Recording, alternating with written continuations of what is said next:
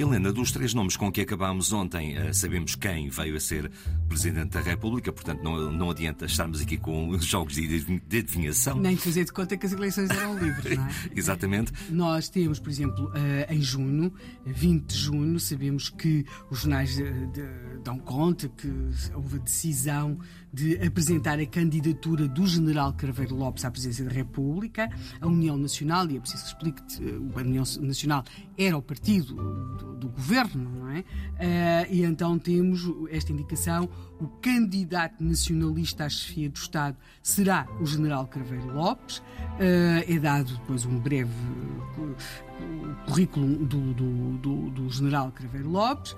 É dito que a respectiva proposta foi subscrita por dirigentes e filiados da União Nacional e por outros eleitores e, portanto, que a candidatura vai ser apresentada uh, nos próximos dias ao Supremo Tribunal de Justiça.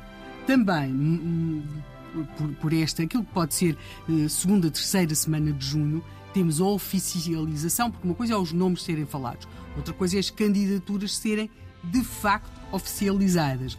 Temos a indicação do Almirante Quintão Meireles, portanto, nós estamos com dois militares, o General Craveiro Lopes, aqui temos o Almirante Quintão Meireles, eh, que vai ser proposto candidato à presidência da República, e é curioso porque aí nós temos eh, já não a indicação dos filiados na União Nacional, que era o partido possível, eh, mas temos a indicação de que esta candidatura resulta da iniciativa de um grupo de amigos e que será subscrita por muitas individualidades militares e civis.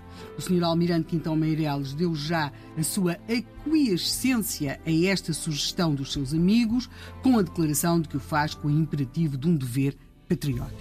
Portanto, temos Quintão Meireles, uh, Craveiro Lopes e depois temos o outro candidato civil, que é o professor Rui Luís Gomes, claramente uma candidatura com menos visibilidade, eh, até porque está ligada a setores próximos ao Partido Comunista.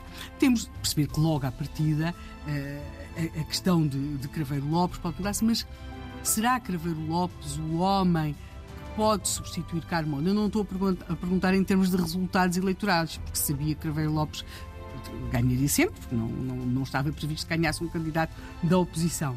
Estamos a falar, mas é interessante conhecermos o seu perfil. Estamos a falar de um militar e de um militar que, tal como Carmona, é um militar que vem de uma família de militares. Isto era muito comum na época. Esta elite de almirantes, generais, já eles mesmos são filhos e até netos de militares. Este é o caso de Craveiro Lopes. É um homem que teve uma carreira militar muito ativa, porque o Carmona era um militar, eh, mas o seu percurso não foi em situação militar, foi em situação de gabinete. Foi, por exemplo, quando foi promotor de justiça durante a Primeira República. Era um homem de gabinete. Não é esse o perfil de Craveiro Lopes. E convém não esquecer isto no seu relacionamento futuro com Salazar. Por outro lado, ele é um homem muito ligado a um setor novo e muito entusiasmante da atividade militar, que é a aeronáutica. Ele, por exemplo, é um homem ligado à, à base aérea de Tancos, onde, onde esteve como tenente-coronel. Tinha estado também em diversos locais, ele tinha estado na Índia, ele tinha estado, por exemplo, na terceira, na, na base aérea da terceira. Esta ligação à aviação uh, é, um, é, é muito importante porque eram setores mais, como é que é de explicar, com uh, como mais inovadores, porque era a grande novidade, não é? Era o setor mais inovador. Mas não está a fazer aqui uma distinção clara entre um homem do gabinete e um homem do terreno? Estou também. Carmona não era um homem do terreno. Foi um homem que se movimentou muito bem nos gabinetes. Craveiro Lopes era mais um homem do terreno. E isso pode ter condicionado muito o seu, aquilo que veio a ser o seu pouco amistoso relacionamento com Salazar. Mas para já isso é o futuro, para já estamos a tratar dele como candidato da União Nacional em 1951, na eleição presidencial.